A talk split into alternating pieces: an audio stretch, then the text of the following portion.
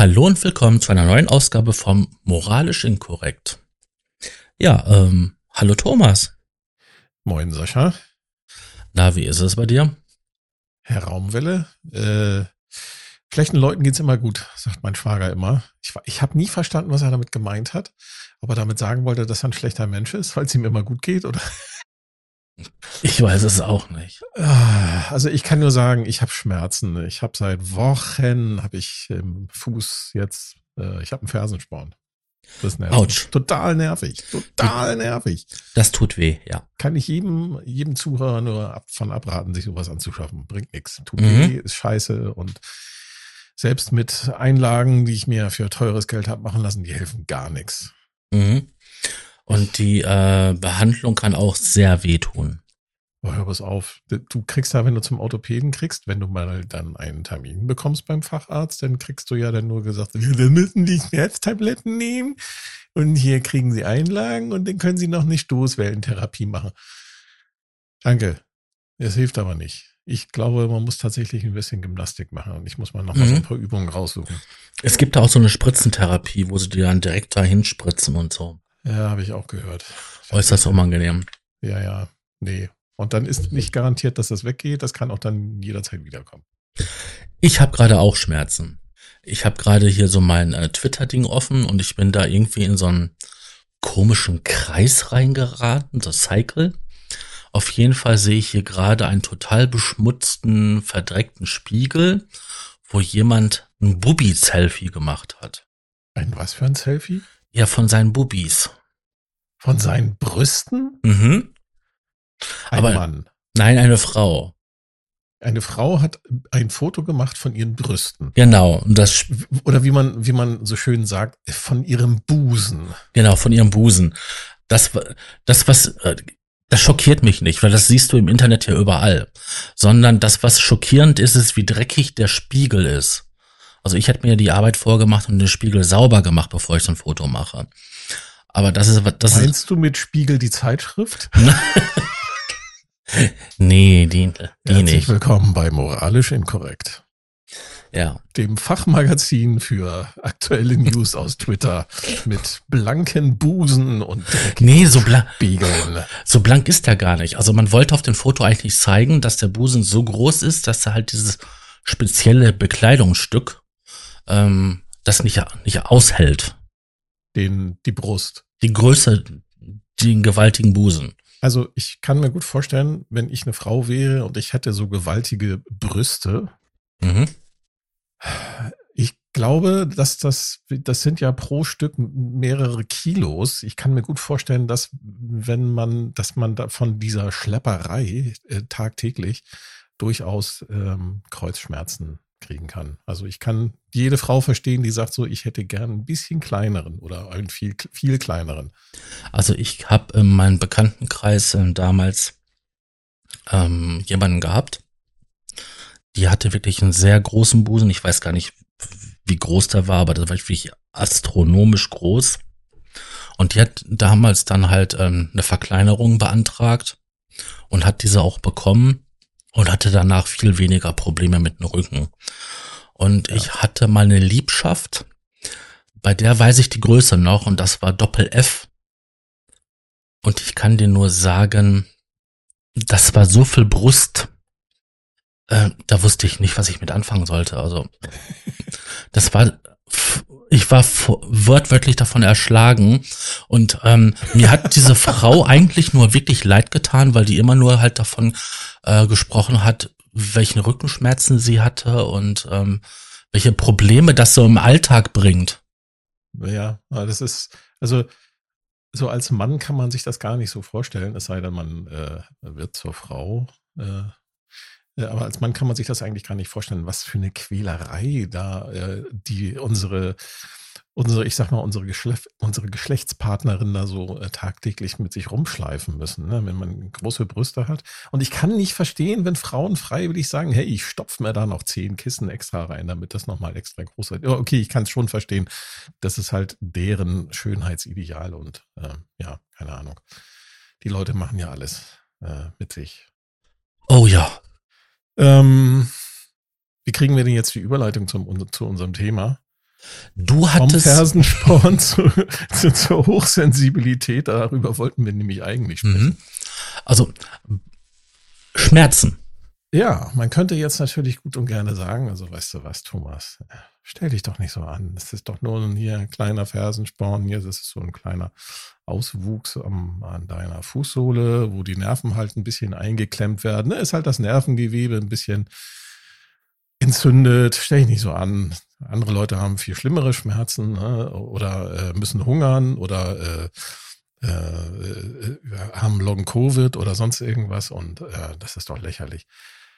Ja, aber man muss, finde ich, auch immer so ein bisschen berücksichtigen, es gibt halt Menschen, die können sowas halt wegstecken, den, den, die ertragen das halt.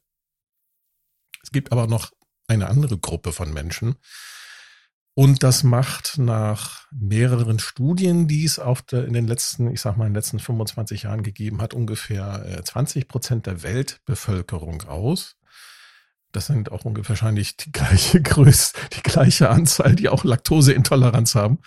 Es gibt ungefähr 20 Prozent der Weltbevölkerung sind oder haben eine hochsensible Persönlichkeit.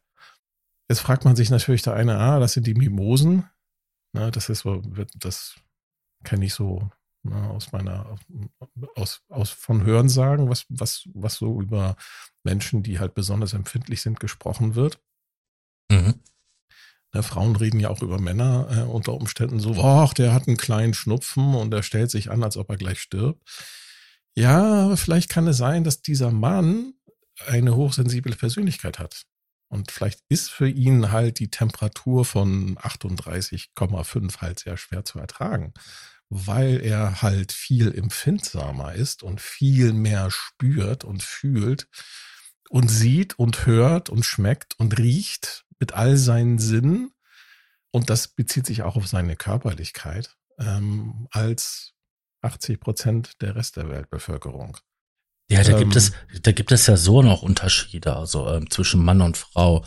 Also es gibt, es gibt, äh, lass uns doch mal von vorne, von vorne aufzäumen, das Thema. Also es gibt, ähm, es gibt einen Fragebogen, da gibt es verschiedene Fragebögen, also es, eigentlich gibt es da ganz viele. Aber es, ich habe äh, ich hab ein bisschen gegoogelt, habe da auf einer Webseite, die können wir da äh, nachher noch verlinken, ähm, habe ich einen Fragebogen gefunden, da sind 14 Fragen. Nee, Quatsch, 20 Fragen, glaube ich.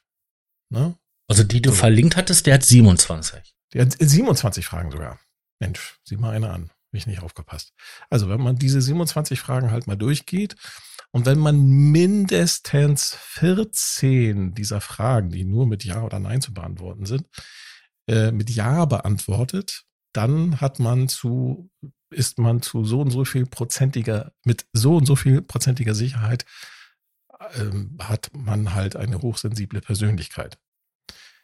Auch das ist natürlich wie bei allen Geschichten eher als Spektrum anzusehen. Der eine ist empfindlicher als der andere. Ja.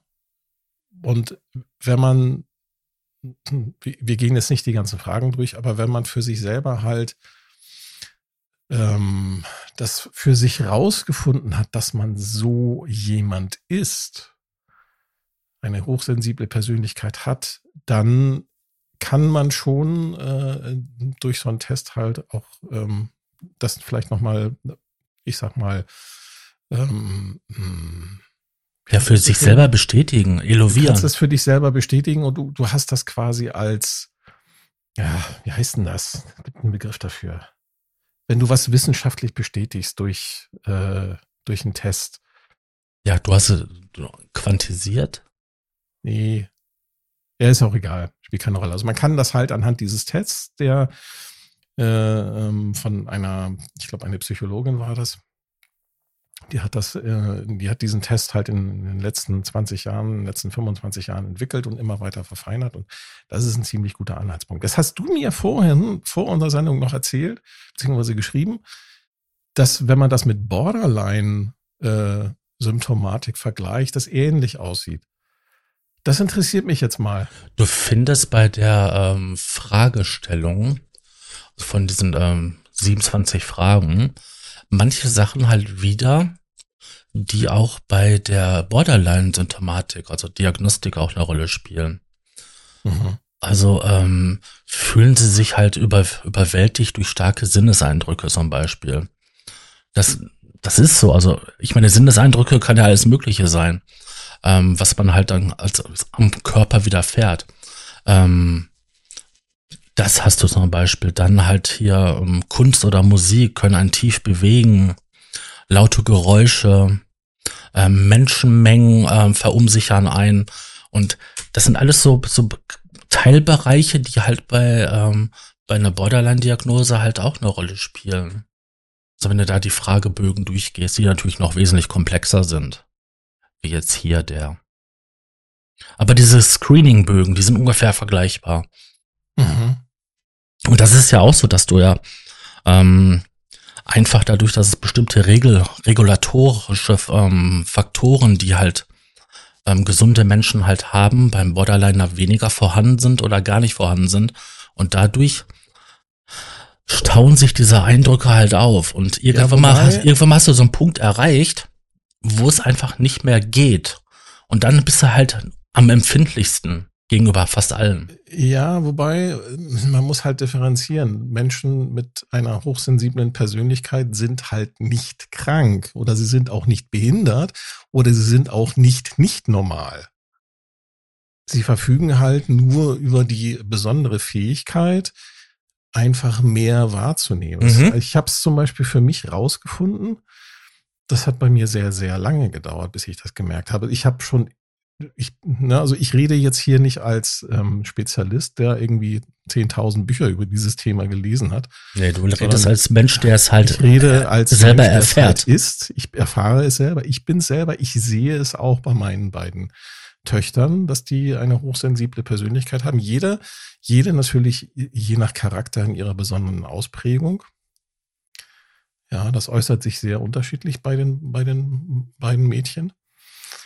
Ähm, kann ich gleich nochmal drüber erzählen. Das ist sehr interessant, wenn man als, als ähm, Hochsensibler äh, halt hochsensible Kinder hat. Ne? Das ist nochmal ein, ist noch mal ein Gesonderthema, da können wir gleich nochmal drauf eingehen. Ähm, ich spreche halt aus Erfahrung so. Und äh, bei mir ist es so gewesen, ich habe es halt im Laufe der Jahre irgendwann mal für mich gemerkt. Also ich habe immer schon das Gefühl gehabt, ich gehöre nicht dazu. Ne? Ich fand zum Beispiel in der Grundschule schon, ich fand die anderen Jungs einfach doof. Sie waren laut, sie waren aggressiv. Ich fand sie oberflächlich. Die Mädchen fand ich genauso doof, weil die äh, auf solche Jungs immer abgefahren sind. Ich habe es nie verstanden, warum das so war. Mhm. Ähm, und ich sag mal so, ich bin in den 70er Jahren groß geworden und das ist jetzt auch nicht so unbedingt so die Zeit gewesen, äh, wo sehr viel Rücksicht halt auf feinfühlige Menschen genommen wurde. Und es ist seitdem auch nicht viel besser geworden. Na? Ne? Ich habe zum Beispiel ein Problem damit, ich bin sehr schmerzempfindlich.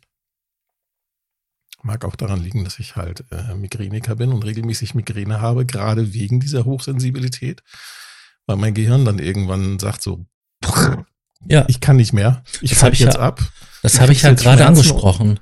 Genau, du kriegst jetzt Schmerzen mhm. und dann äh, legst du dich gefälligst hin und ruhst dich aus. Wahrscheinlich äußert sich das bei Borderline-Patienten halt durch psychotische Zustände, ich weiß es nicht. Ja, unterschiedlich. Und mancher kriegen das, andere kriegen halt, dass die halt nicht mehr handlungsfähig sind. Ähm, andere suchen dann halt einen Konflikt, um ähm, sich selbst oder andere zu schädigen. Ähm, da gibt es ja verschiedenste Sachen, aber auf jeden Fall ist es so, dass es irgendwann mal einen Punkt gibt, wo es einfach zu viel ist und dann muss irgendwohin dieses zu viel entladen werden. Mhm. Ja, das, das ist oft dann halt gegen sich selbst gerichtet, dass man halt ähm, sich selber schädigt oder sich selber verletzt. Das kann man ja auf verschiedene Art und Weise machen, also nicht nur körperlich, sondern auch indem man halt Menschen, die einem wichtig sind, vergrault oder sonst was. Und ich frage mich, wie eigentlich andere Kulturen mit, ich sag mal, mit diesen Persönlichkeiten, mit dieser Hochsensibilität umgehen. Ich kann dir das sagen. In, Erzähl, in anderen, in anderen Kulturen werden solche Menschen dann gerne als Heiler, Schamane und so weiter genommen, weil die ja besonders aufmerksam sind. Also ich kann das ja jetzt nur bei mir sagen, mir ist relativ früh aufgefallen, dass mir Kleinigkeiten sehr stark auffallen. An Menschen, Sachen, die sich in meiner Umgebung verändern. Ich war immer gut gewesen, halt ähm, etwas wiederzufinden, was ähm, andere verloren haben oder bestimmte Verhaltensweisen zu sehen und zu erkennen. Also mhm. ich war da einfach viel sensibler und ähm, in anderen Kulturen ist das so, dass halt diese Menschen dann halt als Heiler genommen wurden, als Schamane, weil die auch dann mehr Zugang zu den spirituellen oder zum Göttlichen halt haben. Deswegen bist du Krankenpfleger geworden. Unter anderem auch, ja. Mhm. Ja, ergibt ja Sinn. Ne? Wenn das in anderen Kulturen so ist, dann ist es in unserer ja ähnlich. Also ich bin jetzt kein Krankenpfleger geworden, aber ich bin, aber interessanterweise hat sich das bei mir beruflich mittlerweile auch so entwickelt, dass ich eine Tätigkeit ausführe, wo ich quasi Menschen führe mhm. und auch ein Gespür dafür haben muss, wie, wie das Team oder die Gruppe von Menschen halt agieren und wie ich ähm, ja darauf reagieren muss, um das Team halt oder den, den, den Teamzusammenhalt irgendwie zu stützen. Genau, und das, das sind sehr, halt sehr interessant, ja, ja. Das genau, sind halt diese Fähigkeiten, die du hast. Ja, genau. Du entwickelst halt irgendwie besondere Fähigkeiten. Also ich nenne das ja auch mal so ganz gerne so irgendwie so Freund-Feind-Scanner, damit man das so jemanden erklären kann, der halt, halt nicht so drinne ist, dass man ständig in seiner Umgebung halt schaut, wer ist mir freundlich gesonnen und wer ist mir halt nicht freundlich gesonnen, um halt ähm, ja Möglichkeiten zu haben, zu interagieren oder auszuweichen und so weiter. Also deswegen, das muss ja nicht immer schlecht sein, wenn man halt ähm, da so ein gewisses Gespür hat, ähm, so ein feineres Gespür wie andere Menschen. Das kann man auch positiv nutzen, so wie du halt jetzt auf deiner Arbeit. Mhm. Ja, interessanterweise, äh, das, das, diese Fähigkeit, die begleitet einen ja das, das ganze Leben über. Und das ist mir jetzt zum Beispiel neulich bei einem Kindergeburtstag da war eine Situation, wo eines der eingeladenen Gäste, ähm, eines der kleinen Mädchen, das war halt eine Geburtstagsfeier für, die, für, für meine Tochter, die ist neun geworden. Da war ein Kind, das wurde von den anderen Mädchen aus irgendwelchen Gründen ausgegrenzt. Das habe ich so am Rande äh, irgendwie registriert. Ich wusste aber nicht genau, was da passiert ist, weil ich die ähm, ja, du kriegst natürlich, du kannst bei, wenn da irgendwie so zehn Mädchen sind, da kriegst du mm -mm. die ganzen Gespräche. Nee, das kriegst du nicht mit, nein. Da, da kannst du nur darauf achten, dass, dass sich da keiner verletzt. Wenigstens. So, aber ich habe das halt irgendwie registriert, dass es, dass irgendwas mit ihr war, weil sie da, weil sie da von der Gruppe irgendwie ausgegrenzt wurde. Und dann, ähm, ja, plötzlich meinte sie, ja, ähm, es wäre schon spät und sie muss jetzt gehen. Also, hä? Was ist denn da los? Und dann äh, habe ich dann, haben wir dann sozusagen, äh, meine Frau und ich, wir haben dann die Mutter angerufen und haben dann gefragt, so was denn los sei, weil sie plötzlich nach Hause gegangen ist. Das war eins ähm, unserer Nachbarskinder, die eingeladen äh, war. Und dann, ja, hat sich herausgestellt, dass da tatsächlich ähm, dass es tatsächlich einen Streit gegeben hatte, den, den, den wir als Aufpasser quasi nicht mitbekommen haben, weil der halt auch nicht lautstark ausgeführt wurde. Aber ich habe es halt registriert. Ich habe ihr Gesicht gesehen. Sie hat traurig ausgesehen. Und das Verblüffendste ist, und wenn ich das jemandem erzähle, dann glaubt das mir immer keiner. Aber ähm, jetzt mal abgesehen von meiner Frau. Aber ich konnte es auch spüren. Ich konnte diese Traurigkeit bei diesem Mädchen spüren. Mhm. So wie so ein, wie so ein siebter Sinn. Ne? Also als ob das, als ob das irgendwie so ein, so ein Energiefeld ist. Ne? Wir hatten das Thema schon mal an anderer Stelle. Das ist, ist halt ein Energiefeld, was eine bestimmte Frequenz aussendet und ich kann das halt spüren. Ich glaube, wenn jemand nicht so mit, nicht so eine Persönlichkeit ist, dann könnte er das unter Umständen vielleicht durch Beobachtung auch erkennen, aber vielleicht nicht spüren. Genau. Wie gesagt, du entwickelst so eine Antenne, so ein Gespür dafür. Ja, genau. Oder man hat sie schon die ganze Zeit über und muss aber lernen, mhm. damit umzugehen. Das ist, glaube ich, die größte Herausforderung, wenn man so eine hochsensible Persönlichkeit hat. Du musst selber lernen, damit umzugehen. Du musst lernen, auch Dinge auszuhalten, die unangenehm sind. Mhm. Ja, ich habe zum Beispiel, ich, alles, was dort in dem Fragebogen abgefragt wurde, ne, ich, für mich ist es zum Beispiel wahnsinniger Stress, ähm, mich in, in, in äh, größeren Menschenansammlungen oder generell mich in Menschenansammlungen irgendwie bewegen zu müssen.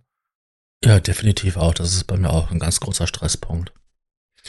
Äh, vor allen Dingen, oh, das Schlimme ist ja auch, du siehst immer so, so viel Blödsinn, so viel, was andere Menschen anderen antut und du fühlst es ja mit. Ja. Na, du bist ja so empathisch. Ja, das nimmt dein Körper alles wahr. Der nimmt das ja. alles auf, so als ob du den dritten Sinn hast. Und Na, keiner bringt dir fucking bei, wie du damit umgehen sollst. Genau, das musst du nämlich erstmal lernen zu verarbeiten. Richtig. Und manche lernen das nie und zerbrechen da dran. Und das sind dann halt, ähm, wie man so schön sagt, so diese gescheiterten Seelen, die halt ihr Leben dann nicht auf die Reihe gekriegt haben. Dabei ähm, hat das Leben ähm, sie nicht auf die Reihe gekriegt. Ähm, was ich meinte, ist aber auch, du bewegst dich in diesen Menschenmengen und äh, du erlebst da so viel Blödsinn und Mist. Und ähm, keiner kriegt das so wirklich mit. Und du musst das auch noch ertragen, weil du so empathisch bist. Ja, und dann kriegst du noch solche Sachen gehört, wie stell dich nicht so an. Genau, genau. Das ja. ist doch jetzt nicht schlimm oder so. Und äh, du leidest mit den anderen mit. Ja, genau. Das war, ähm, wir waren ähm, auf dem Weg zur äh, Love Parade, damals in Düsseldorf. Oder war es Duisburg? Duisburg. Duisburg. Und ähm, wie wir das dann so mitgekriegt haben, ähm, ja, ich konnte mir sofort vorstellen, wie sich die Leute halt da gefühlt haben. Ähm, das haben die anderen Leute um mich herum weniger verstanden. Mhm. Ja, jetzt muss man noch dazu sagen, ich bin ähm, ausgebildeter Rettungssanitäter und habe ja auch ähm, etliche Einsätze mitgemacht im Katastrophenschutz. Ja, ähm, da erlebst du auch halt einen Haufen Mist und Scheiß auf Deutsch gesagt. Ja, dann ähm, äh, kannst du das noch mehr mitfühlen, weil du weißt, was passiert. Mhm. Und dann ist das noch unerträglicher, wenn du dann die Reaktion deines Umfelds so mitkriegst, so von mir, ah, das kann doch gar nicht so schlimm sein. Ja, so. genau. Und da, da kriegst du dann, du, du, du hast sowieso ohnehin schon die Schläge unter die Gürtellinie bekommen, weil du das, weil du das halt alles wahrnimmst, dieses ganze Elend. Und dann kommt dann auch obendrauf diese Idioten, diese, ich sag mal, diese kaltherzigen Menschen und würgen dir dann auch noch einen obendrein, ne? Ja, genau. Und, und, und da ist gar nicht mal so sehr, ähm, das Schlimme ist dabei gar nicht mal so sehr, dass die, was sie halt sagen, sondern wie sie das sagen. So mit, mit so einer, mit, mit so einer eiskalten, äh, fast schon äh, diabolischen äh, Gleichgültigkeit. Ja, auch diese Abwertung. Ja. Ähm, na, wenn ich jetzt zum Beispiel in diesen Einfragekatalog, den du da ähm, gepostet hattest, äh, schaust, ich reagiere eher empfindlich auf körperliche Schmerzen. Du hast in dem Moment körperliche Schmerzen, weil du dieses Elend der Welt mitfühlst. Ähm, das, das kann kein anderer verstehen, der, der das nicht ähm, selber ähm, erlebt. Die Frage ist, ähm, wenn du einen Partner hast, der halt nicht so hochsensibel ist. Vielleicht durchaus auch sensibel, aber dann nicht unbedingt hochsensibel.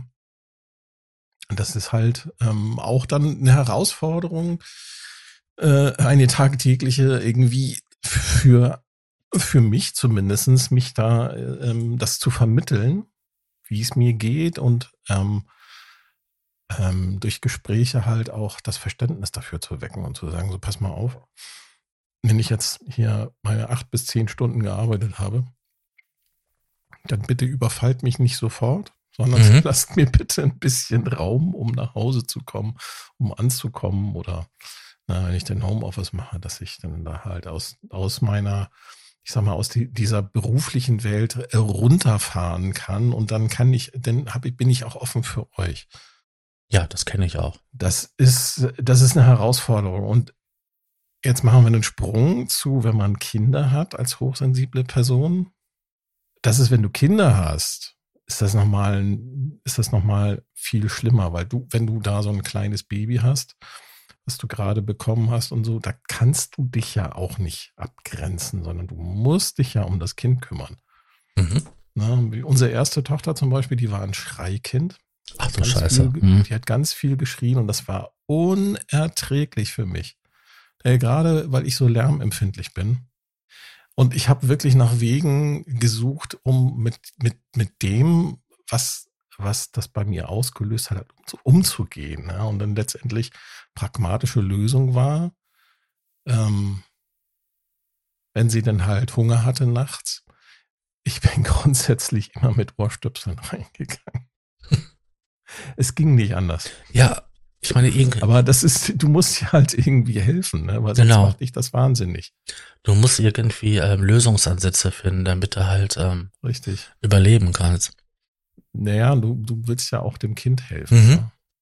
Ähm, äh, ich hatte gerade einen Gedankengang gehabt und der ist es gerade eben wieder weggegangen. Oh Gott, ich werd alt. Nee, meine Eltern, die mussten sich aber auch interessanterweise nach der Arbeit mal irgendwie so Viertelstunde, 20 Minuten mal kurz lang machen oder ähm, mal so aufs Sofa pflegeln und haben gar nichts gemacht. Ähm, mhm. mhm. Ich glaube, ich glaube, ich hatte das, ich habe das schon von meinen, meinen Eltern gehabt.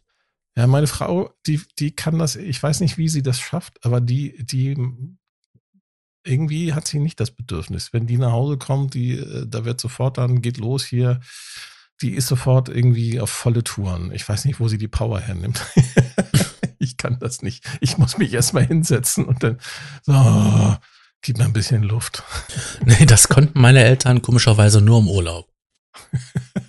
nee. Ansonsten, wenn die jeder. das auch nicht im Urlaub. Ansonsten, wenn, wenn die von der Arbeit gekommen sind, also ähm, dann ähm, ja, haben die sich mal kurz lang gemacht. Und äh, ja, ich habe das im Endeffekt dann halt auch gemacht, weil ja sowieso nichts passiert ist und meine Schwester hat das dann auch. Und dann waren da irgendwie so 20 Minuten und dann, dann ging halt der normale ähm, Alltag zu Hause weiter. Ja, ja. Also was ich, was ich halt interessant finde, dass dieses Thema Hochsensibilität, das hat sich aber, ich sag mal, in den letzten ja, 20, 25 Jahren hat sich das durchaus schon entwickelt. Es ist eine Sensibilität dafür entstanden, weil halt äh, durch das Internet dieses Thema halt sich auch entsprechend verbreitet hat und sich auch die Betroffenen, sag ich mal, mhm. besser vernetzen konnten. Ne? Das ist eigentlich ne, ist, ist durchaus, denke ich mal, eine gute Sache. Und es gibt jetzt halt auch wesentlich mehr Bücher über dieses Thema und auch Studien darüber. Ja, der Vorteil ist auch einfach, dass du halt durch das Internet, diese Interaktivität, ähm, die äh, so Screening-Test viel schneller äh, greifbar hast. Ja, habe ich dies, habe ich das und so weiter. Und ähm, du kannst hochkomplexe Aufgaben machen, Tests machen, du kannst aber auch ziemlich einfacher machen und dann einfach mal gucken, mhm.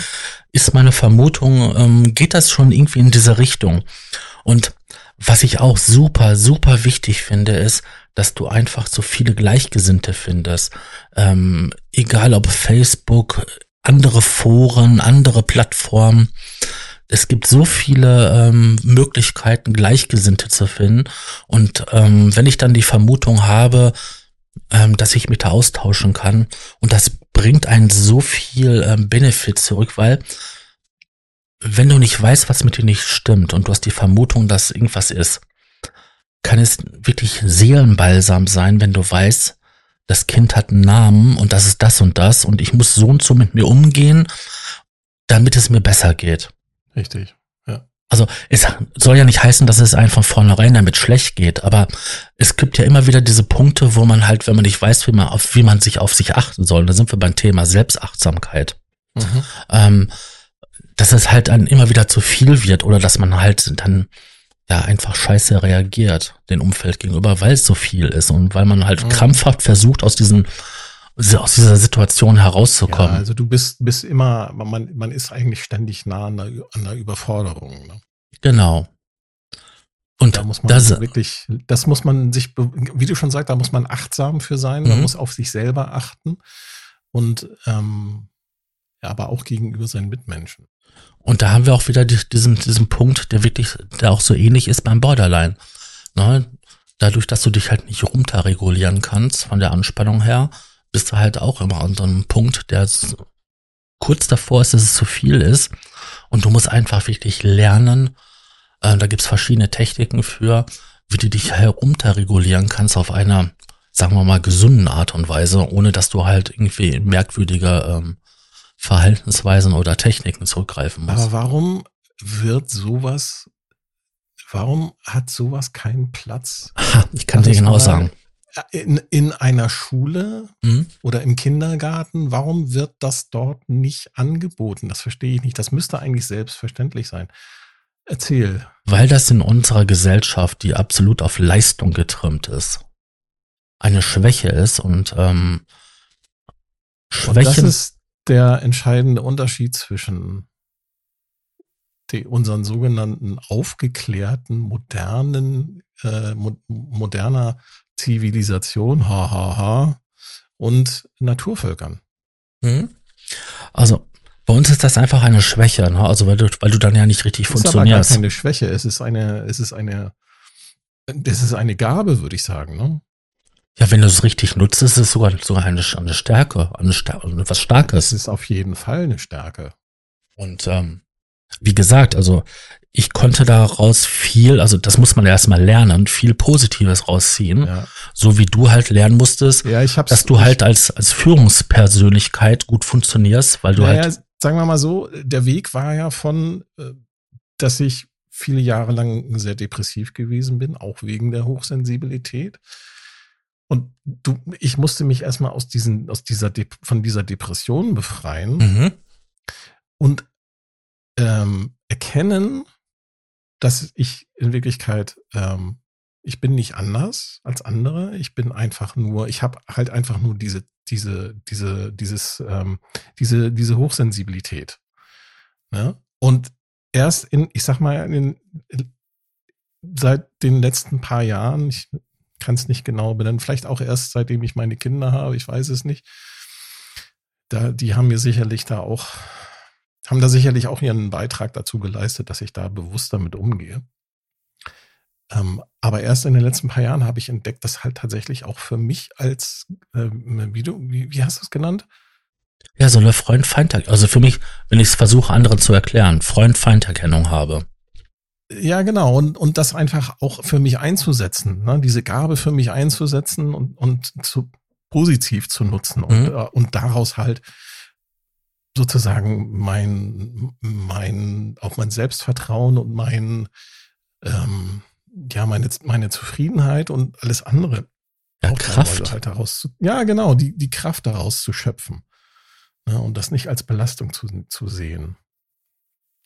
Genau, das ist auch- nämlich, kann, kann nämlich sehr belastend sein. genau, das ist nämlich auch dann nämlich der Punkt.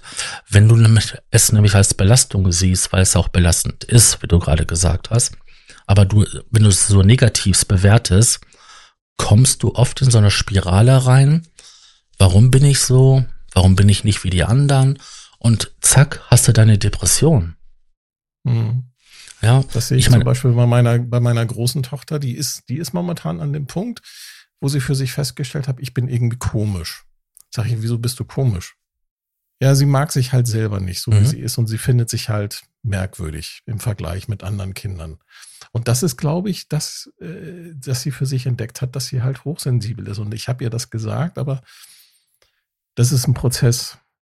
Du kannst das, Mhm. sie, sie hat es zwar mit dem Intellekt verstanden, aber ich Ja. glaube, so wirklich verstanden hat sie es noch nicht. Ich hoffe, dass das noch kommt bei ihr. Dann ist das- grad erst in der Pubertät. da. dann ist das ein ist Teenager. alles doof. Ich wollte gerade sagen, sie ist ein Teenager, sie ist in der Ja. Pubertät, du bist ähm, Elternteil Mhm. und da ist das sowieso ganz schwierig. Also meine Eltern haben mir während meiner Pubertät, die auch ähm, im Vergleich zu der von meiner Schwester sehr ruhig war, aber trotzdem für mich sehr aufwühlend, ähm, mir zwar aus heutiger Sicht gute Tipps gegeben, aber glaub mal eines, die waren damals sowas von bescheuert gewesen. Mhm. Aber so als heute als Erwachsener haben die Hand und Fuß. Aber ich habe es damals nicht so gesehen, sondern Ja, das ist genau der Punkt. Ne? Das ist genau der Punkt. Du kannst zwar ganz viel versuchen, äh, aber jeder Mensch, groß oder klein, es ist ein Prozess und muss es für sich selber rausfinden. Ne? Was ich noch erzählen wollte, was ich ähm, im Zusammenhang mit Eltern und Kindern und so weiter, was ich halt sehr spannend finde, dass ich mit beiden Kindern Also mit der kleinen, mit der achtjährigen mehr als mit der, mit der großen. Ne? Da hat sie eher die Verbindung mit der Mama, aber mit der kleinen habe ich, habe ich eine so, ich sag mal, energetische Verbindung, die sich auch tatsächlich körperlich äußert. Als ich sie, ich habe sie als Baby, habe ich sie immer, ähm, hat sie von mir immer die, die letzte Flasche vorm Schlafengehen mhm. bekommen. Und es ist jedes Mal dasselbe gewesen. Sobald sie die Flasche leer getrunken hatte, sind ihr die Augen zugefallen und sie ist eingeschlafen. Und ich habe das selber gespürt, diese Müdigkeit, die über sie gekommen ist. Ich habe das körperlich gespürt, bei mir selber auch. Und sobald ich sie dann in ihr Bettchen gelegt hatte und dann rausgegangen bin, war diese Müdigkeit wieder weg. Mhm. Aber das war wie so eine bleierne Müdigkeit, die sich auf mein Gehirn gelegt hatte. Das war faszinierend, das zu beobachten. Und das ist heute immer noch so. Also ich kann genau spüren, wie es der Kleinen geht. Wenn sie denn sich irgendwie mit ihren Freundinnen gestritten hat und du fragst sie dann, ne, wie man das halt so kennt von Frauen, was ist denn los? Antwort, nichts. Ja, gut. Hm. Aha, alles klar. Es ist irgendwas. Ja, dieses Nichts. Ich sehe das, das und ich kann es spüren. Ja. Ich spüre deine Traurigkeit. Du hast was. Mhm. Das ist, also das, das ist eine, eine sehr, sehr faszinierende Verbindung, die ich da mit den, mit den Mädchen habe, die weit über das hinausgeht, was du in der Literatur findest. Das ist eine energetische Beziehung. Ich weiß nicht, ob das auf, du kannst, kannst meinetwegen sagen, dass das auf, auf Quantenebene was ist. Das wäre dann die wissenschaftliche Erklärung, ne? morphische Felder, morphische Energiefelder. Kannst aber auch sagen, dass es eine Verbindung ist auf spiritueller Ebene und weit ins Feinstoffliche hineingeht. Ne, aus ja. der körperlichen, aus der Körperlichkeit hinaus in, in, in das geistig, geistige, seelische. Mhm. Dass sich da einfach die Seelen berühren. Ja, genau. Ja. ja. Dass das irgendwie auch vielleicht miteinander verwoben ist, wer weiß. Ich meine, ich habe ja für, für mich ja mal versucht, so, ähm, so Junge, du bist Kopfmensch, ne? Du hast Mathematik, Zahlen und ähm, mhm, mh. deswegen, ich habe als erste habe ich Elektroinstallateur gemacht, gelernt, dann später ähm, informationstechnisch, sozusagen. ja, dann informationstechnischer Assistent, dann mhm. halt ähm, bin ich in der Altenpflege rein und ähm, anstatt zur Bundeswehr habe ich dann halt ähm, den Rettungssanitäter, also irgendwas so, so was körperliches, so was wissenschaftliches. Und ähm, im Laufe der Zeit entwickelst du dich einfach weiter und dann entdeckst du, dass einfach mehr da sein muss, weil du erlebst einfach Sachen und ähm, du erlebst Interaktionen mit Menschen, die dich halt dann in Zweifel lassen, dass einfach alles nur materiell ist, sondern ähm, dass es halt eine Ebene über dem Materiellen geben muss. Inwiefern das jetzt halt da ist, ich weiß es nicht. Keine Ahnung. Aber man hat das Gefühl, also ich habe das Gefühl, dass einfach da ein bisschen mehr ist als nur Luft. Und das ist genau der Punkt. Es ist ja noch nicht greifbar. Ja, und aber das ist genau der Punkt, wo es dann auch moralisch inkorrekt wird. Weil du, wenn du dich auf dich konzentrierst und du bist ein hochsensibler Mensch und du konzentrierst, konzentrierst dich auf deine Wahrnehmung, mhm. ja, und auf dein Gefühl und alles in dir sagt, hey, wenn da irgendjemand mit dieser komischen Gender Gendersprache kommt, dann sträubt, sträubt sich bei mir irgendwas in meinem Innern. Das klingt falsch. Es ist falsch. Es ist die falsche Frequenz, es ist der falsche Ton. Ich kann es nicht genau erklären, aber wenn irgend, ja, wenn ich das irgendwo sehe oder wenn irgendjemand so spricht, ja, ich kann spüren, dass das nicht richtig ist.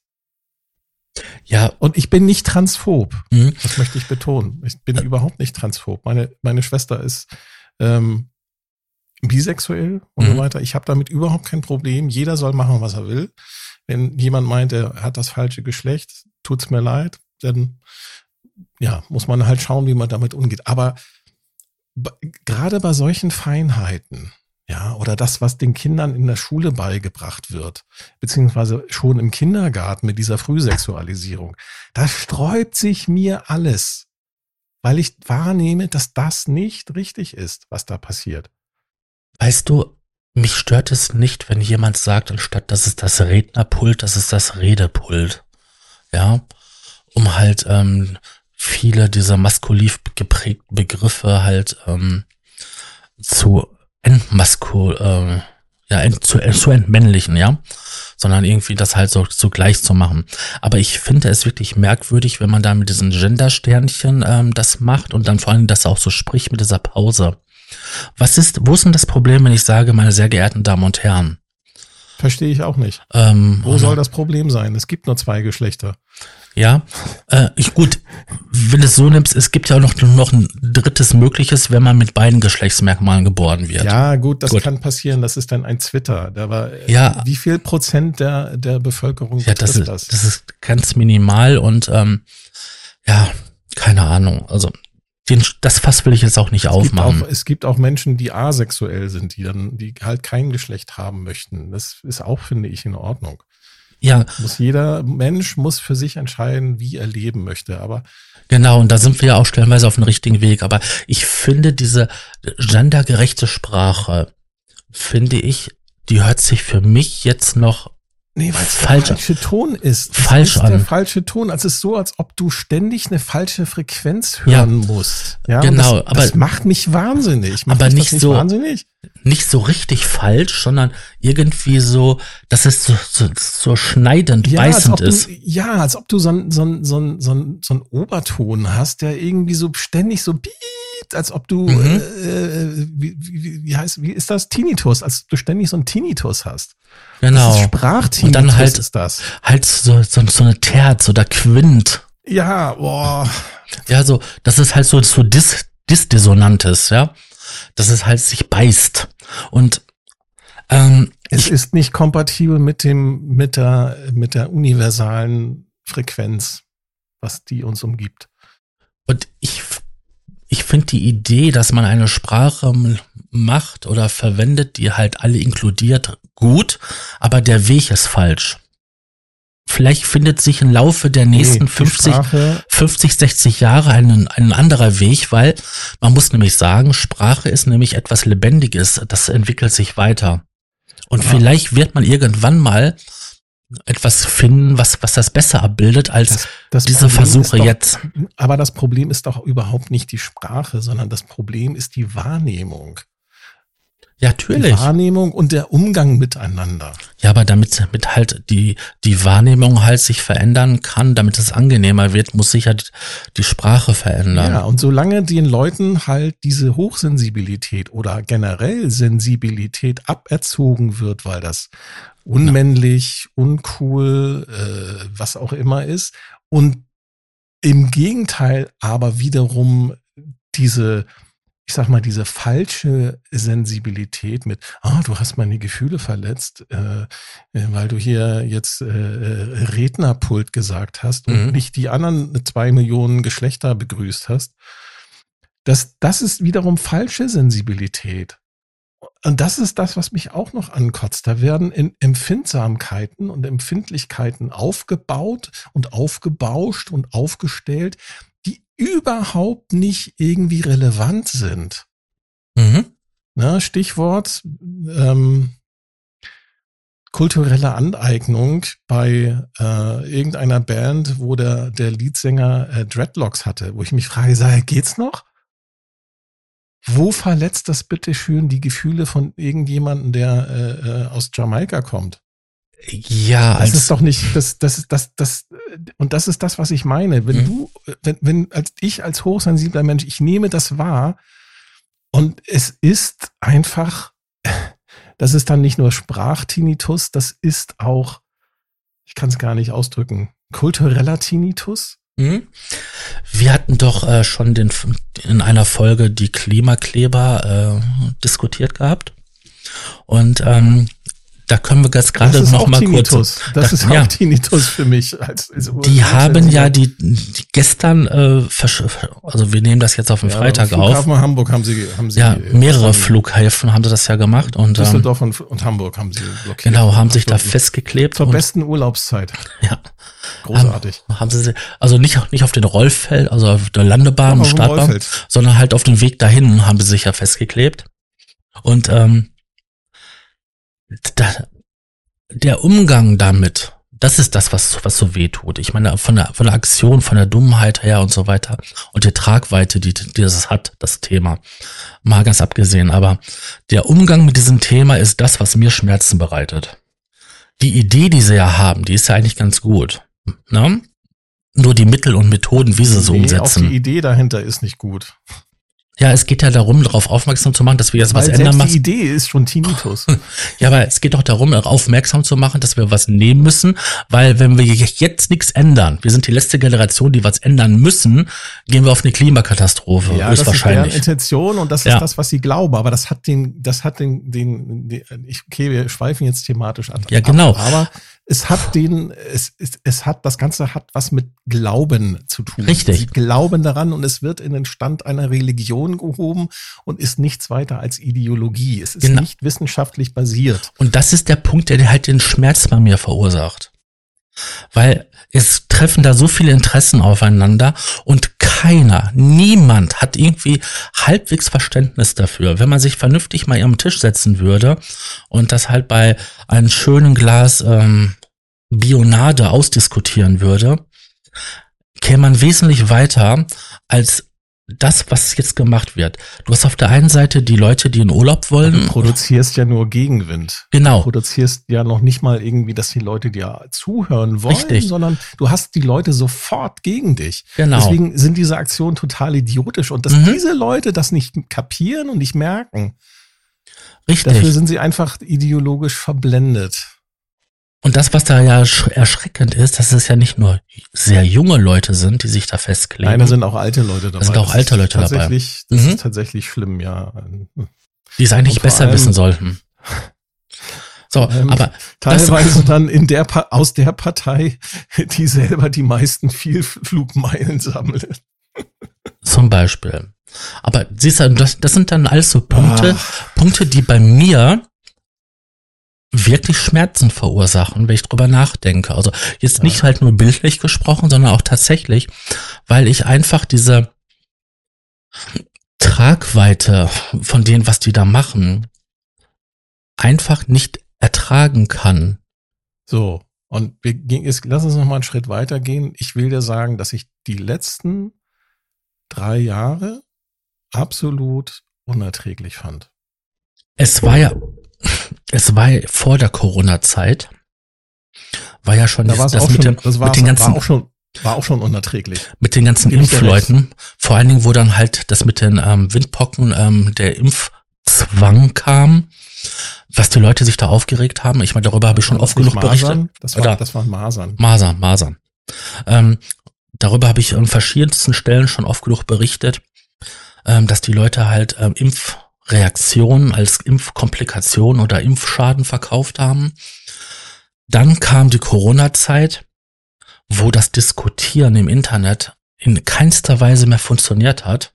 Nee, das war vorher schon schlimm, aber das, da, ja, da wurde es dann halt nochmal richtig, das, genau. das war, das, das war auch, ja. Das, das war der Punkt gewesen, wo ich gesagt habe, ich höre jetzt auf. Eigentlich, seit Twitter ist, äh, oder auf Twitter ist eigentlich seitdem nur noch Krieg. Genau. Aber mal so richtig, Krieg der Worte. Und auf Facebook ist es auch nicht viel besser. Das ist durch die Übernahme von Elon Musk nicht besser geworden. Das ist immer noch. Ah, doch. Und Facebook braucht, ich habe hab schon seit Jahr, Jahrzehnten kein Facebook mehr. Also auf Twitter ist halt mehr Porn mittlerweile und das macht das alles etwas erträglicher, wenn du zwischendurch Twitter, mal. Auf Twitter ist mehr Porn? Ja, auf Twitter ist jetzt mehr Porn.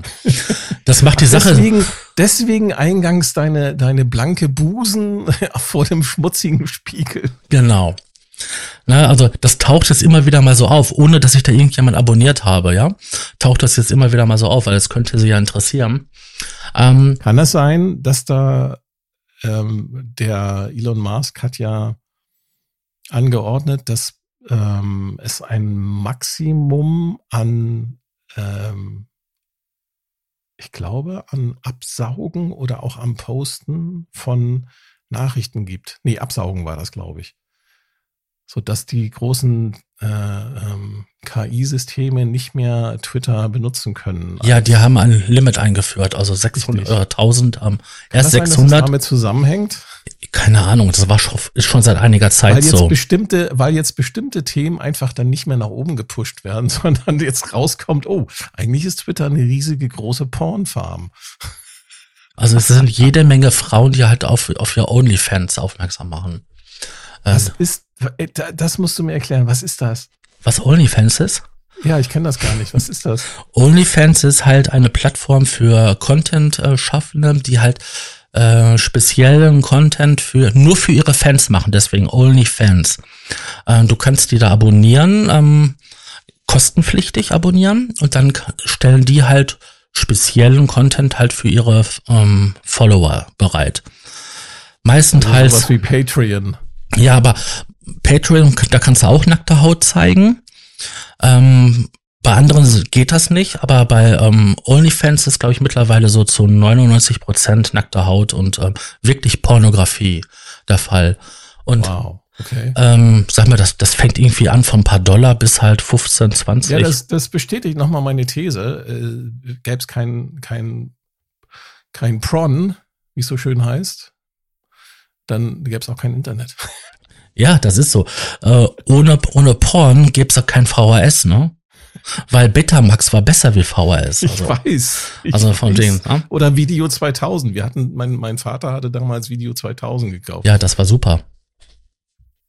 Aber jetzt noch mal zurück. Ähm, in Twitter äh, ist Porn mehr geworden ähm, seit der Übernahme von Musk und ähm, da, da Nee, gibt's auch nicht mehr, das nicht das mehr die, ich nicht. Ich glaube nicht, dass das mehr geworden ist. weil die Regeln sich verändert haben. Vorher war das die so Regeln gewesen. haben sich ja, verändert und es ist sichtbar geworden. genau. Vorher bist du mit irgendwelcher Propagandascheiße zugeschissen worden. Mhm. Ja, durch die ganzen äh, Bots, die da, er hat ja, was hat er gesagt? 45 Prozent Bots. Mhm. Ne? Und die, jetzt sind die Bots sind alle ausgesperrt. Jetzt erst merkt man, wofür die Leute das wirklich nutzen. Für Werbung für ihre OnlyFans-Account. Ja, für, für Werbung für ihre äh, Brüste. Genau. Und alles, was unterhalb der Brüste ist. Ja, genau. Genau. Jetzt wissen wir, Twitter kann man eigentlich vergessen als Plattform. Oder zumindest. Ich benutze es mittlerweile nur noch als Werbung für unseren Podcast oder Podcast-Projekte. Und hilft Und? es? Stellenweise ja, also es spült schon. Ähm, Vielleicht musst du mehr Brüste zeigen. das freut bestimmt hier NRW Vision, die freuen sich bestimmt darüber. ähm, Die freuen sich sowieso über diese, diese Folge, glaube ich. Die ist so politisch inkorrekt. Äh, moralisch inkorrekt. garantiert.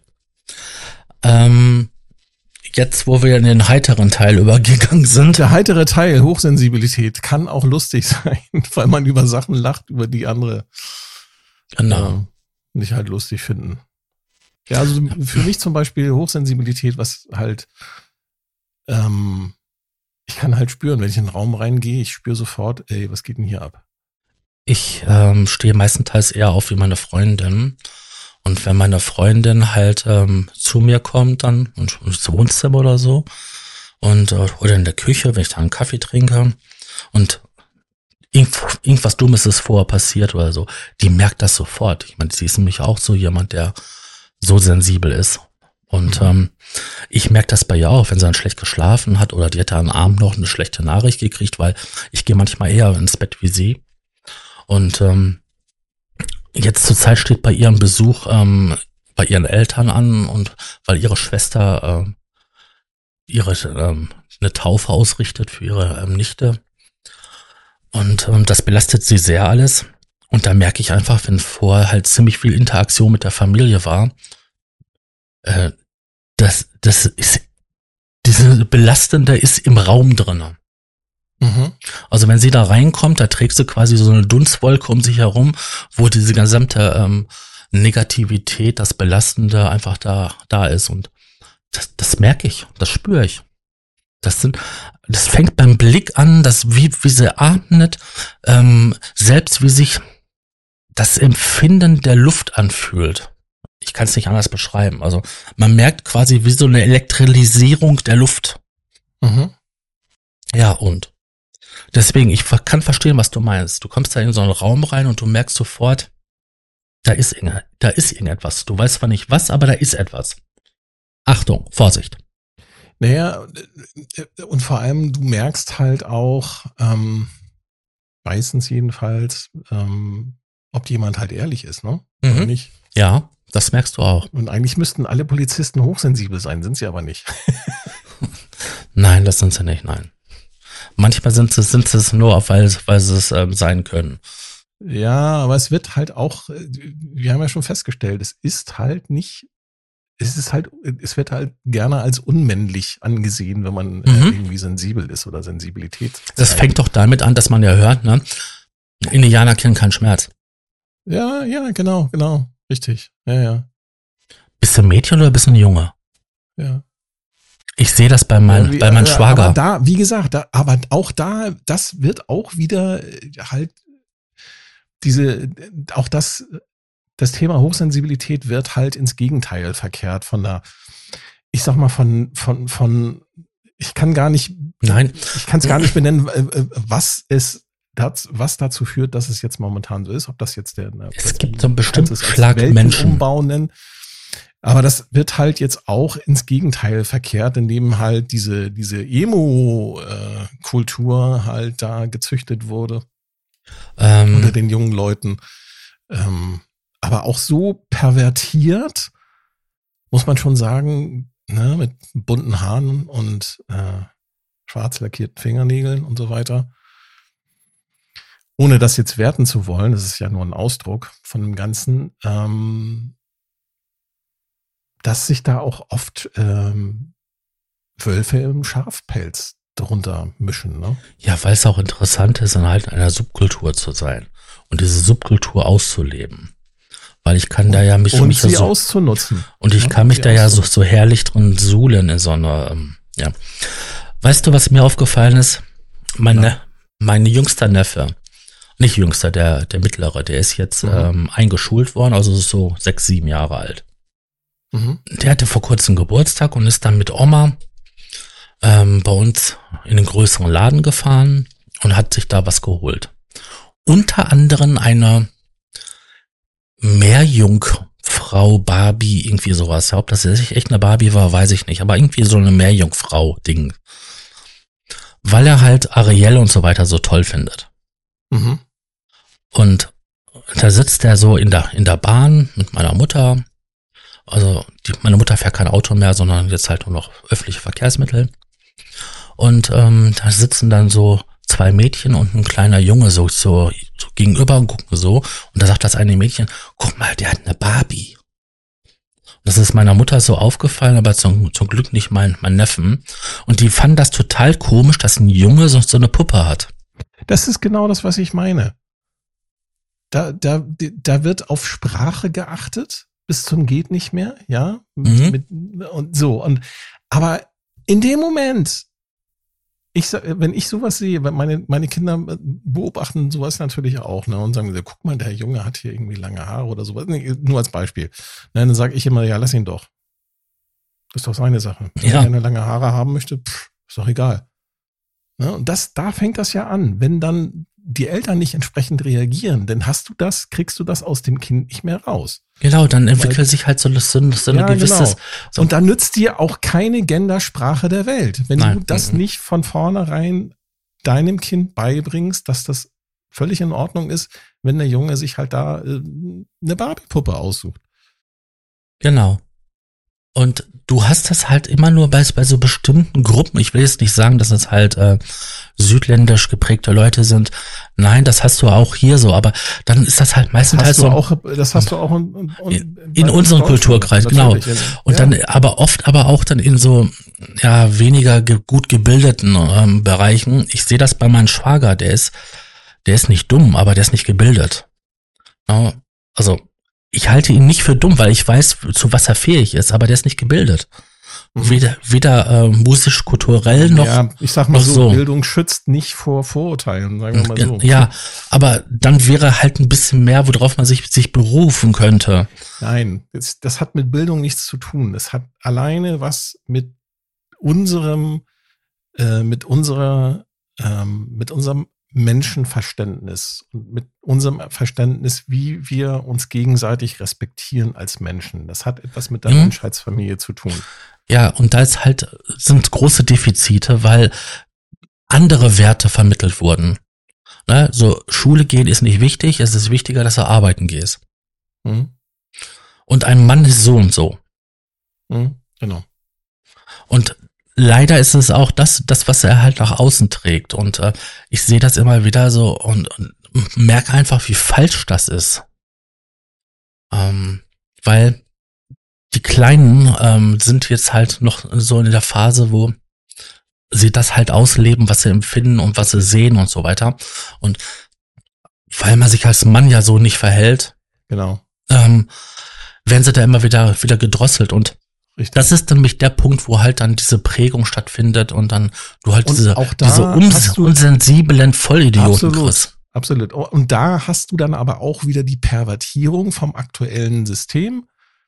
Ja, ging neulich durch die, durch die Schlagzeilen. Da äh, hat's dann jetzt äh, äh, frühsexuell, äh, frühsexueller Unterricht gegeben für Kinder und in, in den USA ist das, glaube ich, noch, da sind sie, da sind sie sogar schon ein Stück weiter. Da werden nämlich in den Kitas äh, Drag Queens äh, werden da aufmarschiert und bringen den Kindern was bei. Ne? Wie man einen Penis anfasst. Ja, zum Beispiel. Oder wie Analverkehr funktioniert. Solche Sachen lernen dann die Kinder. Im, ja gut, das ist jetzt im, im Kita-Alter. Das finde ich jetzt so. Das ist die, per, das ist, aber das ist die, das ist, ich sag mal, das andere Extrem, ne? Mhm. Aber da kriege ich jetzt auch Bauchschmerzen bei. Natürlich. Ähm, ich würde, Aber da fängt's doch an. Ich würde es gut finden, wenn dann halt ähm, vermittelt wird, wenn das einer mit dir macht, dann ist das nicht in Ordnung. Also nee, dich, das machen dich, sie natürlich nicht, sonst dich, würden sie da nicht die Drag Queen darüber erzählen lassen. Dich da anfasst oder so, ne? Das ist nicht in Ordnung. Da, das würde ich ja verstehen, wenn man sowas macht, aber Oh nee, oh nee, nee. Also in einer Kita, ich weiß gar nicht mehr, wo das war. Ich glaube auch in NRW. Da, da äh, ist ein, da ist ein Fragebogen aufgetaucht ähm, wo Kinder ankreuzen sollten, an welchen Körperteilen sie sich gerne anfassen lassen. Und? Ja, ich glaube, die Kita ist, hm, ich weiß nicht, ob sie die geschlossen haben. Auf jeden Fall haben die Eltern da massiv gegen protestiert. Ich stelle mir das gerade vor, so NRW ne, hat ja in einigen, in einigen Brennpunkten äh, einen relativ hohen Ausländeranteil. Ich stelle mir gerade vor, wie da die, ist, die, die also ich wohne ja in, doch in eher NRW. konservativen, die doch eher konservativen Kreise da, die aus dem Ausland kommen, solche Fragebögen vorgelegt bekommen. Ich wohne in NRW und ähm, lebe ja auch in einer Großstadt hier in Dortmund, wo auch ein sehr großer Teil ist. Und ich wohne jetzt nicht nicht in der, in der auf der Südseite, sondern halt am Rand der der Nordseite und habe sehr sehr. Du wohnst auf dem Land. Ja, ich wohne zwar auf dem Land, aber halt halt in Dortmund. Ne, ich wohne am Rand von Dortmund halt sehr ländlich und habe trotzdem hier in der Siedlung einen sehr hohen Anteil an, an, an Aussiedler, ähm, Spätaussiedler, ähm, Flüchtlinge, ähm, Eingewanderte. Und ähm, ich kann mir gut vorstellen, dass das da ähm, nicht besonders gut ankommt, wenn da so ein Fragebogen umgehen würde. Weil ich krieg das ja mit, ähm, wie da die Sozialisation ist und vor allen Dingen, wie auch da das Empfinden ist. Mhm. Das ist stellenweise sehr konservativ. Und, oder in Gelsenkirchen, wo wirklich in manchen Stadtteilen fast die Hälfte ähm, Ausländer ist oder ausländerstammig ist. Ja, das würde spaßig werden. Ja. Ja, genau. Hier. Skandal. Ich hab's gefunden müssen wir nochmal noch mal referenten und nochmal überprüfen, ob das äh, auch auf, auf einer, von einer anderen Quelle kommt. Ich habe es jetzt hier in einer Quelle gefunden. Skandal, Kita verteilt Anfasstabelle für Kinder. Wer darf mich anfassen, berühren? Ne, schmusen, kitzeln, Penis, Scheide berühren, Mama, Papa, Schwester, Bruder, Oma, Opa, Tante, Onkel, Erzieher, Freunde. Äh, ach, mit Adresse. Ne? Eine Caritas Kindertagesstätte. Die Kita Sonnenblume in Burscheid.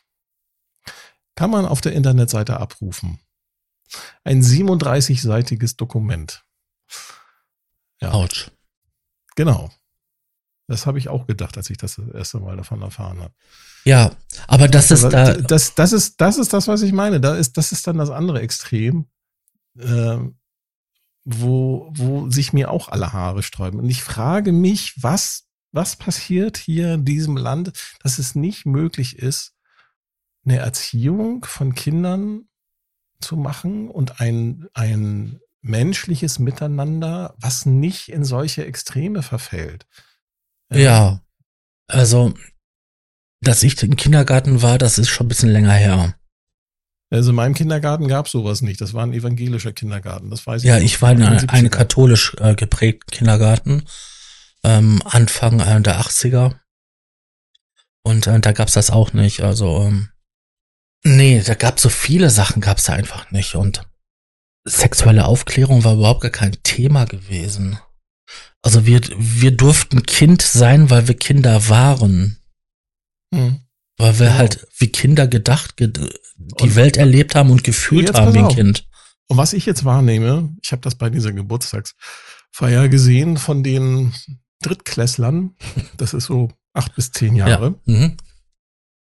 Meine Tochter, noch total Kind, möchte gerne spielen. Ihre Mhm. Freundinnen aus der Klasse am liebsten mit dem Handy rumspielen. Mhm.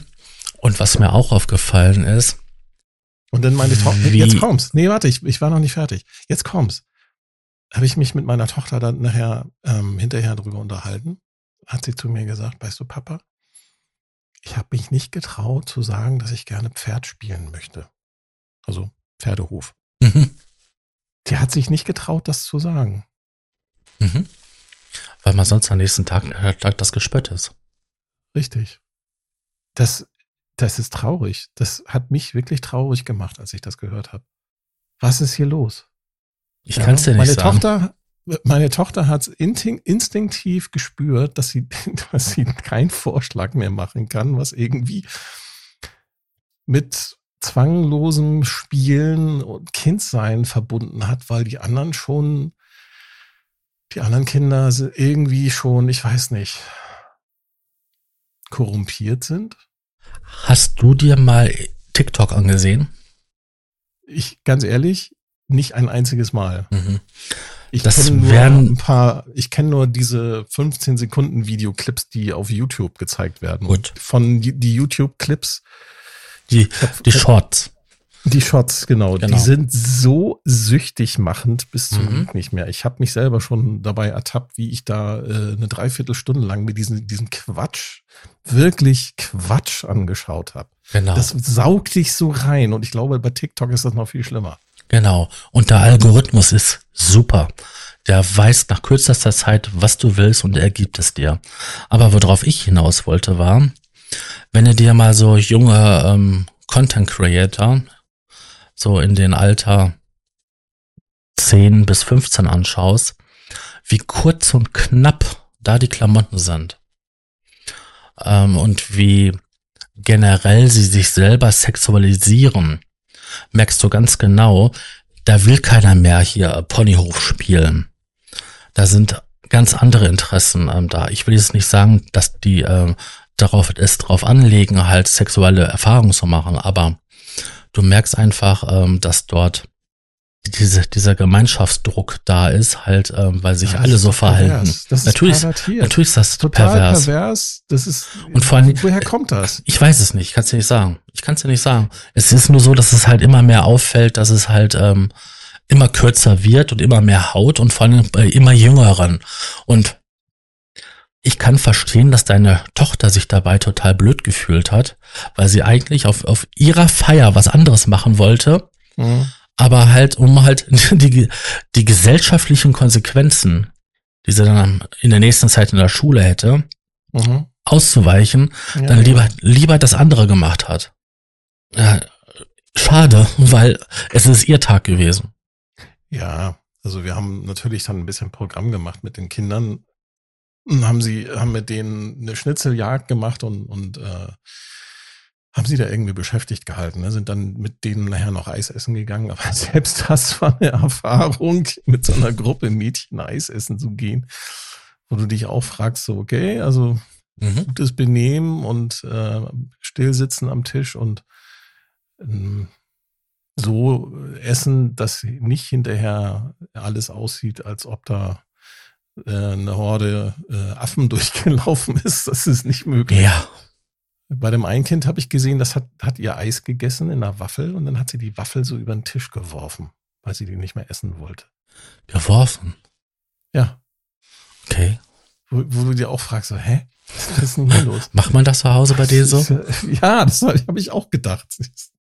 Siehst Da du? bin ich erstmal hingegangen und habe erst mal mit denen, mit, mit denen so, naja, so halb ernst, halb scherzhaft so ein bisschen geschimpft, weil du kannst ja auch einer Geburtstagsfeier da nicht den, Nee, du kannst auch keine Erziehungsarbeit von, von Ober- fremden nee, Kindern das machen. Kannst du, nein, das kannst du nicht, aber du, man, ich finde durchaus, dass man da auch was sagen kann. Das Natürlich, das kannst du doch schon machen, aber ich sage mal, Kinder, ihr könnt auch mal ein bisschen ordentlicher sein, habe ich gesagt. Also mhm.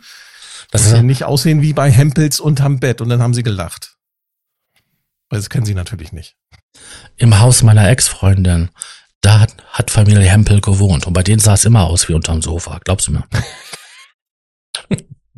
Du kennst die Hempels, ja. Ich kenne die Familie Hempel. Du kennst nicht nur jemanden, der mit Klaus Kinski zusammen gewohnt hat, du kennst sogar die Hempels. Genau. Großartig. Mhm. Ich wusste, du bist, du bist was Besonderes. Ach ja. Ja, ich glaube, wir könnten noch viel mehr über dieses Thema reden. Ja, aber Hochsensibilität, wie geht man selber damit um? Welche Stärken hat man? Ne? Harmonieverständnis. Manche Bedürfnis, das auch Bedürfnis. Ja, manche, manche legen das ja als Harmonie. Du bist ja harmoniesüchtig, oder? So, nee, ich habe nur gerne meine Ruhe. genau, das ist es nämlich. Wenn nämlich alle harmonisch miteinander umgehen, hat man seine Ruhe. Richtig. Emotional seine Ruhe, lautstärkemäßig seine Ruhe und es ist nicht so viel los. Ja, genau. Also keine Hektik. Das andere, das andere, was man als hochsensibler Mensch hat, das ist ja in gewisser Weise Fluch und Segen zugleich. Eigentlich zwei Sachen. Du hast einen Gerechtigkeitssinn Äh, ja. und extremst ausgeprägt. Also das sehe ich, Ehrlichkeit. Ehrlichkeit. das sehe ich nämlich bei meiner Freundin. Die ist jemand, der auf Ehrlichkeit und ähm, auf Gerechtigkeit super viel Wert legt. Also mir ist das so für mich gar nicht so bewusst, aber bei ihr fällt mir das extremst auf. Ja, und dann hat man natürlich noch als besondere Charaktereigenschaft, das ist die Tiefgründigkeit. Mhm. Das sagte ich ja, das ist ja der Punkt, wo man halt, wenn man zu tiefgründig ist und zu viel über halt manche Sachen nachdenkt, man einfach viel zu schnell in die Depression abrutscht. Was ich vor allem, was mich dann, was mich dann frustriert, Mhm. wenn ich mit Leuten über Themen sprechen möchte, die, die mich bewegen, dass mir dann gesagt wird, wieso, wieso interessiert dich das? Richtig, genau. Was, warum machst du dir darüber Gedanken? So, ha- hallo, weil uns das alle was angeht. Was tust du Ja. dir diesen Weltschmerz an? Habe ich so Ja, zu hören genau, genau. Habe ich zu ist- hören gekriegt. Boah, wenn ich diesen Spruch höre, dann sehe ich es auch so, ja, herzlichen Dank. Ja, Du siehst, Danke manch, fürs Gespräch. du siehst manchmal so so Sachen, die einfach so total aus dem Ruder laufen und du machst dir da Gedanken darüber, dass es eigentlich anders laufen müsste, damit es Richtig. halt auf dieser Genau. Welt irgendwie angenehmer ist. Und dann kriegst du zu hören, ja, du musst dir diesen Weltschmerz nicht antun. Und du denkst dir so, Richtig, genau. Du hast es nicht verstanden. Ja, genau. Du hast mich nicht verstanden. Ja, Weltschmerz. Ja, genau. Ja, und dann ist es halt auch schwierig natürlich mit diesen ganzen Fähigkeiten. Wie gesagt, die sind, können sowohl, kann man, das hat halt auch so eine, wie alles im Leben, eine positive, das ist aber auch negativ. Es ist natürlich auch schwer, da Freunde zu finden und auch Freundschaften zu pflegen. Ne? Ich habe zum Beispiel jahrelang ähm, eine Freundschaft gepflegt ähm, mit, mit einem, äh, ähm, ja, mit, mit halt einem langjährigen Freund. Wir sind zusammen halt trinken gegangen, haben Frauen kennengelernt und so weiter. Und bis ich irgendwann mal gemerkt habe, hm, der interessiert sich gar nicht für mich. Der interessiert sich nur für mich selber. Äh, für, nur für sich selber. Und wenn wir miteinander sprechen, erzählt er auch meistens immer nur von sich. Ah, okay. Ja, und spiegelt sich quasi, wenn er mich dann zum Beispiel gefragt hat, so wie es mir geht, dann kam sofort dann immer von seiner Seite aus irgendeine Geschichte und es ging eigentlich im Grunde genommen immer nur um seine Geschichten. Nebenbei hat er mir, also glaube ich, mindestens zwei oder drei Frauen ausgespannt. okay, ich nehme es sportlich. Das mussten die Frauen damals auch selber wissen. Wenn sie dann lieber auf ihn abgefahren sind, statt auf mich, dann ist deren Pech. Definitiv. Also Freundschaften zu pflegen, finde ich äußerst schwierig und kompliziert. Mhm. Weil ich nicht immer so die Kraft habe, um mich halt ähm, mit den Menschen zu beschäftigen. Nicht, dass mir das nicht wert wäre oder mir der Mensch das nicht wert ist, sondern mir fehlt einfach die Kraft. Und wenn ich dann halt ähm, ihren Weltschmerz ähm, zu hören bekomme, der dann zu meinem Weltschmerz wird, mhm. weil mir diese Person wichtig ist, kann mir das auf Dauer einfach zu viel werden. Mhm. Und es gibt irgendwie, warum auch immer, Leute, die haben ständig Drama. Bei denen ist immer irgendetwas. Also wenn ich jetzt. Äh, ich hatte mal so eine Freundin. Ich kann zum Beispiel monatelang äh, mit jemand nichts zu tun gehabt haben und wenn er mich fragt, was gibt es Neues, dann kann ich das in so drei, vier Sätze ähm, abarbeiten, was sich bei mir verändert hat. Mhm. Bei anderen Leuten, die können das nach zwei, drei Tagen und die brauchen wesentlich länger und viel mehr dafür, weil in den drei, vier Tagen, bei denen so viel passiert ist, bei mir passiert einfach nichts. Deswegen, also selbst wenn ich nach zwei Jahren man, man kurz miteinander wieder redet, kann ich das relativ schnell abhaken, was da Neues passiert ist bei mir, weil einfach nichts passiert. Mhm. Oder ich nehme das nicht so als wichtig oder wertend, also hoch, nicht wichtig war. Ähm, aber andere Menschen, bei denen passiert ständig etwas. Und wenn ich dann gucke bei meiner Schwester, was da so innerhalb einer Woche an Neuigkeiten und an Sachen passiert sind. Und da passiert immer so viel bei den Leuten, ähm, oder bei meiner Schwester, wie gerade gesagt, dass dort einfach ich manchmal erschlagen werde von dem, was es da Neuigkeiten gibt. Deswegen schreibe ich meine Schwester zum Beispiel jeden Tag dann kriege ich das in kleinen Portionen, als wenn ich halt mich nur alle paar Tage oder einmal eine Woche mit ihr beschäftige. Ähm, bei meiner Mutter muss ich das übrigens auch machen, weil komischerweise passiert da auch so viel. Meine Mutter kann jeden Tag mit mir über eine Stunde telefonieren, ohne dass es langweilig wird. das muss man sich mal aber vorstellen. Das ist doch gut. Natürlich. Das super. Ich, das ist toll, wenn du so eine, Ja, aber bei, bei so mir. Eine, so eine, ich sag mal, so eine gute, ja, was heißt hier Sache? Ich sag mal so, sondern das ist toll, wenn du eine gute Beziehung mhm. mit deiner Familie pflegen kannst. Ne? Das klappt ja auch nicht in jeder Familie. Also Nein. Ich kenne da, kenn da Leute. Ja. Bei meiner Freundin zum Beispiel, da ist das halt sehr kompliziert. Mhm. Und ähm, sie sagt auch immer, ne, dass du immer so, so lange telefonieren und so viel reden kannst mit denen. Da, da, da hat sie kein Verständnis für, weil sie es nicht kennt. Ja, aber worauf ich hinaus wollte ist, bei mir passiert nichts und bei dem passiert immer voll viel. Und ähm, da denke ich immer so, hm, das soll ja nicht sein, dass, dass mich das ja nicht interessiert, wenn ich jetzt mit Freunden oder Bekannten mal, mal kommuniziere. Aber wenn die mich fragen, ja, was gibt's Neues, dann hm, ja, äh, nichts, weil äh, sich nichts verändert hat. Alles beim Alten. Mm, ja, und deswegen, das sind so viele kleine Baustellen, wo ich halt immer wieder merke, ähm, Freundschaften sind echt schwierig für mich aufrechtzuerhalten. Ganz schwierig. Ich habe hier auf der Webseite hochsensibilität-netzwerk.com, die können wir nochmal benennen. Mhm. Jedem, der jetzt hier aufmerksam zugehört hat, bis hierher, wir reden ja schon seit anderthalb Stunden, ähm, nochmal wärmstens ans Herz legen, da einfach mal zu, ein bisschen zu stöbern, wenn man sich für das Thema interessiert oder vielleicht selber. Da sind auch jede Menge Buchempfehlungen. Da sind jede Menge Buchempfehlungen. Ähm, hier gibt es einen, einen Satz, den würde ich gerne mal zitieren. Ich weiß nicht, ob wir da noch drüber reden wollen oder ob wir das als Schlusssatz nehmen wollen, aber ähm, der Luca Rohleder, das ist der Gründer dieses äh, Netzwerks Hochsensibilität, netzwerk.com. Und Herausgeber, der hat halt auch Bücher geschrieben, der hat hier einen Satz gesagt, den möchte ich jetzt mal zitieren.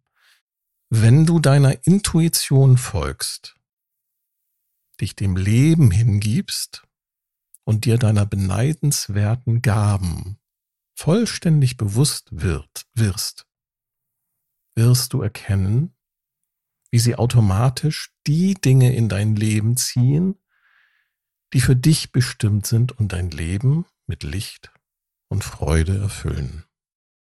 Das kann man eigentlich für jeden Menschen oder über jeden Menschen sagen, oder? Das kann man auch eigentlich jedem Menschen wünschen. Richtig. Hm? Ich finde, das ist ein gutes äh, Schluss. Äh, das finde ich auch. dann, äh, Und ihr könnt selber ja nochmal drüber nachdenken. Ist das jetzt moralisch inkorrekt, wenn man hochsensibel ist und über viele Dinge, die momentan so passieren in der Welt, seine eigene Wahrnehmung hat und dieser folgt und auch seine Intuition folgt? In diesem Sinne, bis zum nächsten Mal. Genau. Ich sage dann jetzt auch Tschüss und ähm, wünsche euch noch einen schönen restlichen Tag, gute Nacht, guten Morgen oder was auch immer und sage Tschüssi. Tschüss. Moralisch inkorrekt. Ein fragwürdiger Podcast. Ein zweifelhaftes Format. Total falsch und moralisch verwerflich.